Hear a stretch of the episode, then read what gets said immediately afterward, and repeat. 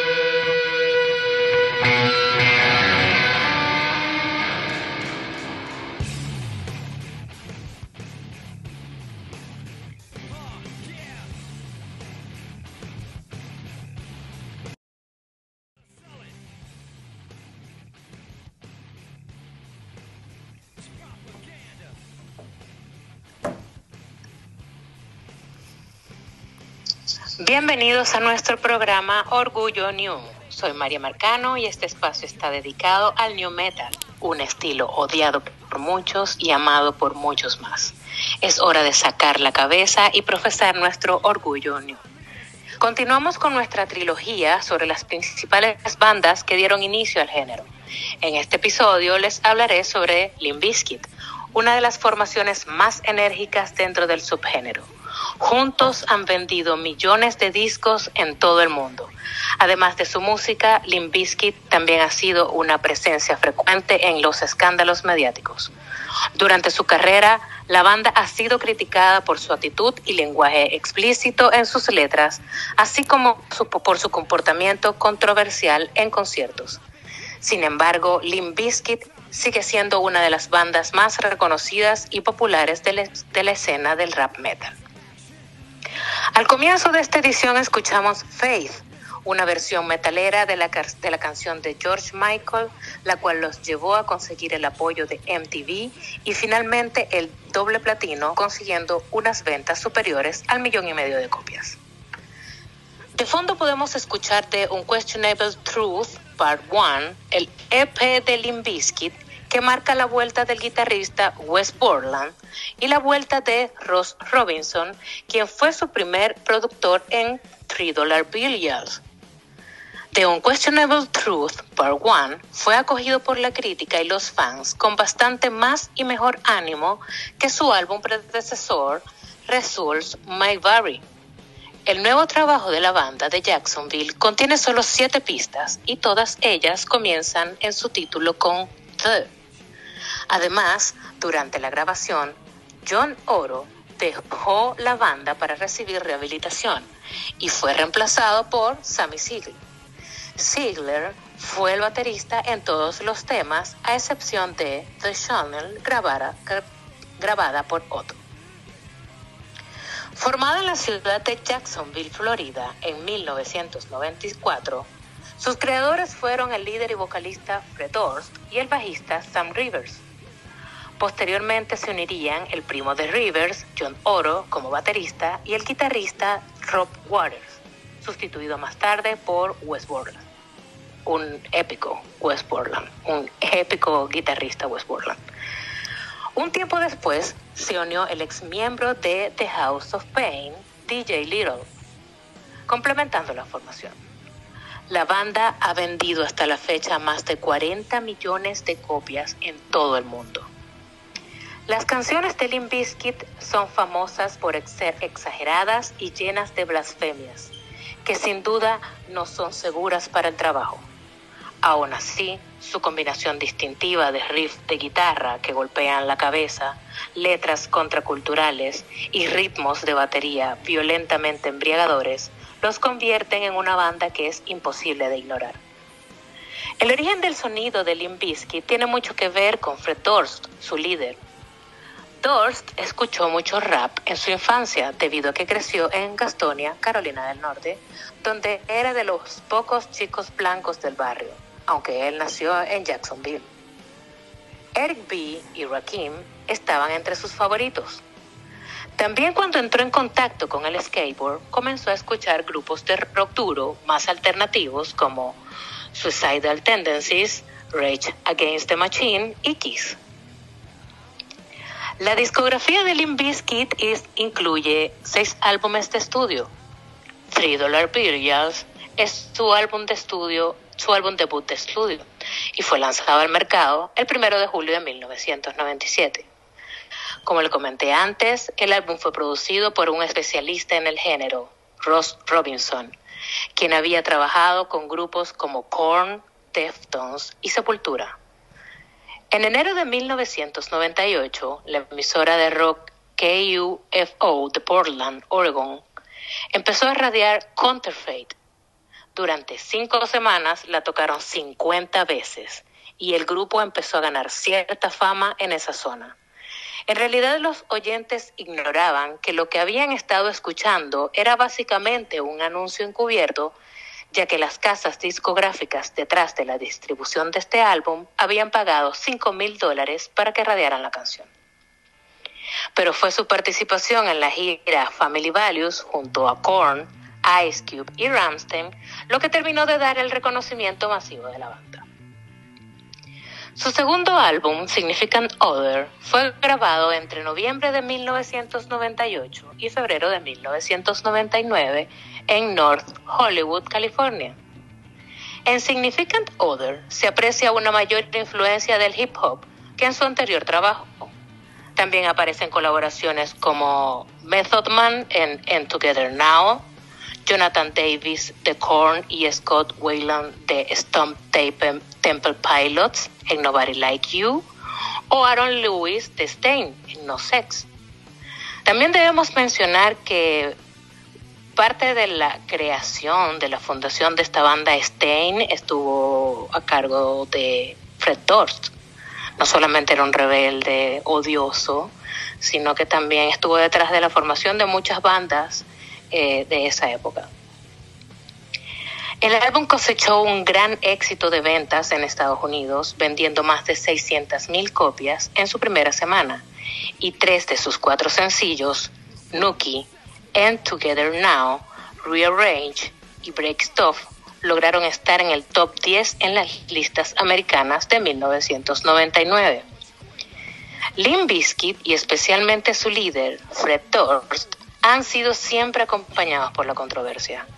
Durst fue duramente criticado tras el Festival de Woodstock en 1999, en el que durante la actuación de Limp Bizkit se produjeron numerosas escenas violentas que provocaron el caos entre la multitud. Durante la actuación de la banda se contabilizaron heridos a causa del moshing y violaciones delante del propio escenario. Recordemos que unos episodios atrás les recomendé que vieran eh, el documental de Woodstock 99 que está en Netflix, es muy bueno. Se puede ver perfectamente la presentación súper fuerte, súper ruda, súper llena de energía de Limp Bizkit. Eh, y también puede, puede, podemos ver cómo cuando comienzan a cantar Break Stuff se vuelve todo un desmadre y la gente comenzó a literal romperlo todo. Luego de las polémicas ocurridas por la actuación en Woodstock 99, las, las controversias empezaron a envolver a los miembros del grupo. Durst, especialmente, empieza a participar en peleas con Trent Reznor de Nine Inch Nails, la banda de nu metal Slipknot, la violencia física contra Scott Stapp, el vocalista de Creed, las guerras verbales contra el rapero Eminem y más tarde Bruce Dickinson de Iron Maiden. Chocolate Starfish and the Hot Dog Flavored Water es el tercer álbum de estudio de Limp El disco se publicó el 17 de octubre del 2000 y debutó en el puesto número uno del Billboard 200, vendiendo más de un millón de copias en su primera semana. Como una, un recordatorio de mi adolescencia y de la infancia de mi hermana, quiero recordarle que este fue el primer álbum que tuvo mi hermana menor cuando apenas tenía siete años, siete años exactamente. Ella quiso tener este, este álbum Chocolate Starfish and the Hot Dog Flavored Water. El álbum fue el más vendido de la banda de Jacksonville, con casi 20 millones de copias hasta la fecha. El disco cosechó tanto éxito a nivel mundial y de ventas como de tractores y críticos. Muchas revistas y críticos especializados se defraudaron con el nuevo trabajo de la banda, sobre todo por el alto nivel mostrado en los dos últimos trabajos y que este no llegaba a la altura. Sin embargo, revistas como Rolling Stone lo considera entre su top 50 de álbumes del año 2000 y la revista británica Q lo considera entre su top de los peores álbumes de todos los tiempos, situándolo en el lugar número 11.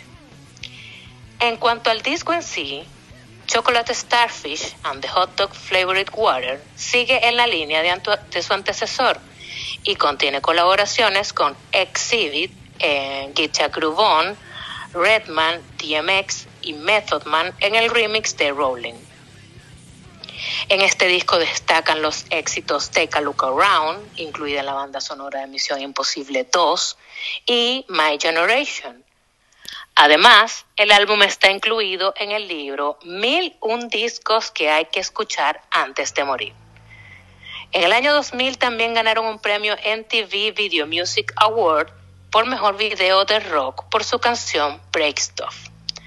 Para cierta parte de la población, la música de Limp Bizkit era machista, incitaba a la violencia y les resultaba estúpida. Pero los 8 millones de discos de su segundo trabajo decían lo contrario. Una colección de canciones que se convierten en los himnos del año 2001, en donde la palabra más repetida era fuck y donde se burlaban de Trent Reznor. Sin embargo, uno de sus mayores escándalos y que ocasionó un trágico momento tuvo lugar durante el Big Day Out en Sydney en 2001, en el que nuevamente durante la actuación de Limp Bizkit se produjeron avalanchas de jóvenes mientras realizaban el moshing. A causa de ello, una joven australiana de 16 años murió de asfixia. Y por esto, eh, Limp Bizkit fue acusado de homicidio culposo. Sin embargo, salieron ilesos eh, los fueron declarados inocentes, ya que posteriormente se consiguieron grabaciones donde Fred Dors les decía al público que si habían heridos o si alguien se caía, por favor se detuviesen y ayudaran a las, al resto de las personas. Results May Vary es el cuarto disco de estudio de Limp Bizkit y fue lanzado el 23 de septiembre de 2003.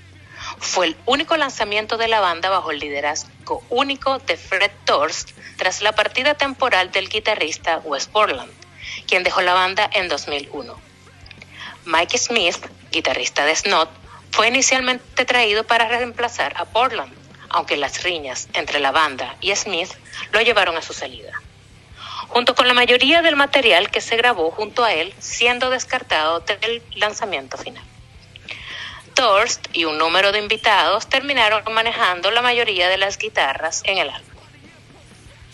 El álbum difería del sonido establecido de Limp Bizkit hasta ese punto, aunque el disco todavía tenía elementos de hip hop y heavy metal. También se adentró hacia otros géneros musicales, incluyendo el rock alternativo, la música acústica, el funk y el jazz. También incluía menos rapeo y más letras introspectivas vinculadas con el desamor, el bullying y la autocompasión. Un supuesto romance con Britney Spears por parte de Doors, negado por la propia Spears durante las sesiones de colaboración para su álbum In the Sun, y el resultante rechazo por Spears fueron citados como una inspiración para algo del material del álbum. Para promover el álbum, se realizaron videos musicales con actores de alto perfil para el tema Eat You Alive con Bill Paxton y Thora Birch y la versión de Behind Blue Eyes de The Who con Halle Berry. Tras su, lanzamiento, Results May llegó al número 3 en la lista Billboard 200, vendiendo al menos 325 mil copias en su primera semana de ventas. A pesar de que el álbum pasó a ser platino, tanto las ventas del día de lanzamiento como las posteriores todavía eran bajas en comparación con sus dos discos anteriores. Results May Vary vendió al menos 1.3 millones de copias en los Estados Unidos, además de recibir críticas negativas. Gold Cobra es el sexto álbum de estudio del grupo. Su lanzamiento fue en junio de 2011. Es el primer álbum de Limp Bizkit en siete años y el primero que reúne a la formación original del grupo desde el año 2000, ya que Results Might Vary fue grabado sin West Borland y The Unquestionable Through Part 1 sin John Oro. El álbum no tuvo mucho éxito comercialmente, pero entre los fans agradecieron el trabajo de la banda, ya que el material contenía el material que contenía el álbum era muy potente. Durante 2010 y 2011, Limp Bizkit hizo una gira europea pasando por todas las ciudades más importantes del continente, tocando en muchos festivales importantes y teniendo mucho éxito de, venta, de ventas de entradas, hecho que les hizo ganarse al público. También significó la, la vuelta a la escena de West Borland, demostrando que Limp Bizkit era calificada como una de las mejores bandas en directo. Steel, el, eh, perdón, es el último álbum de estudio de la banda. Tiene una larguísima historia. Fue lanzado el 31 de octubre de 2021. Sin embargo, Limp Bizkit comenzó a trabajar en este álbum en 2012. Doors dijo a Billboard que estaba poniendo los toques finales en el sencillo Ready to Go en marzo de 2012. Luego confirmó que en 2013 lanzarían un nuevo álbum cuyo nombre sería Stampede of the Disco Elephants. Diversos atrasos y declaraciones alimentaron la sospecha de que quizás nunca podría ser escuchado debido a problemas técnicos e internos con la banda, causando incluso el alejamiento temporal de DJ Little. Sin embargo, Fred aseguró que el disco estaba listo y en línea desde hacía bastante tiempo. El guitarrista, el guitarrista Wes Borland ya había terminado de escribir y tocar guitarras para el disco, pero declaró a finales de 2017 que el líder Fred Durst todavía estaba trabajando en sus partes. En julio de 2017, Dorst afirmó en Instagram que el álbum había estado disponible en línea durante un año y medio en SoulSeek, pero Borland refutó esto diciendo que no sabía de qué estaba hablando Dorst. Borland reiteró nuevamente el progreso de la banda en noviembre de 2018. El álbum permaneció en un infierno de desarrollo durante años sin una fecha de lanzamiento establecida. Finalmente, el 30 de septiembre de 2021, la banda lanzó un nuevo sencillo llamado That Vibes. El 19 de octubre, Doors se burló en Instagram de que pronto llegarían más canciones, revelando títulos como Turn It Up Beach y Goodbye, así como que el álbum contenía 12 pistas. El 28 de octubre de 2021, unos días después, Doors confirmó a través de Instagram que el séptimo álbum de la banda ahora se titularía Limp Bizkit Still Sucks y se lanzaría el 31 de octubre de 2021. En resumen, Limp Bizkit es una banda de rap metal influyente que ha dejado su huella en la música y la cultura popular. Con su energía y agresividad, la banda ha dejado una legión de fans y ha sido reconocida como una de las más importantes en su género.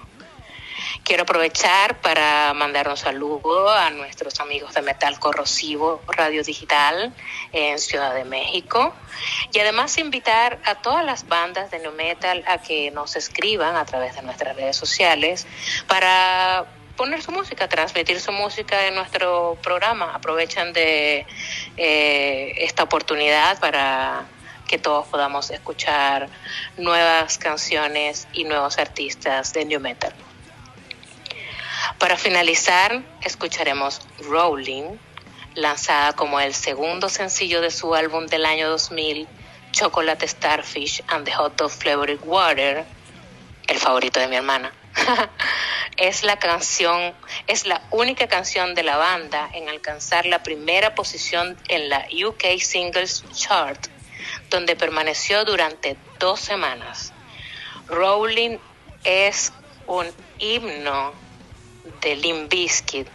Yo creo que ninguna persona en el mundo no ha escuchado Rolling, no solamente la versión original, sino también el, el remix con Redman y, y, Method Man. Es, además, en su, el, video cuenta con la participación de Ben Stiller, que es un gran actor cómico y estaba muy posicionado en, en, esa época. Y la verdad es que aún escucho Rowling en el gimnasio y me prende enseguida. escucho Rowling y es como que se me llenara la batería de nuevo y corro con todo. Así que los dejaremos escuchando Rowling, este hitazo de Limp eso es todo por hoy en Orgullo New. Esperamos que hayan disfrutado de este episodio. Recuerden sintonizarnos en Rock y Terror Radio Digital y seguirnos en nuestras redes sociales. Soy María Margano en Twitter e Instagram y darle like al fanpage de Terror de Rock y Terror Radio Digital en Facebook para mantenerlos informados sobre nuestra programación y todos los contenidos que tenemos preparados para ustedes. Con este episodio culminamos con la trilogía de los fundadores del New Metal y creo que la semana que viene prepararé un episodio a ver qué puedo conseguir sobre bandas actuales de este género que estén posicionadas entre los fans. No se pierdan nuestro próximo episodio el próximo martes a la misma hora y por este mismo canal. Hasta la próxima y recuerden, saquen la cabeza con orgullo New.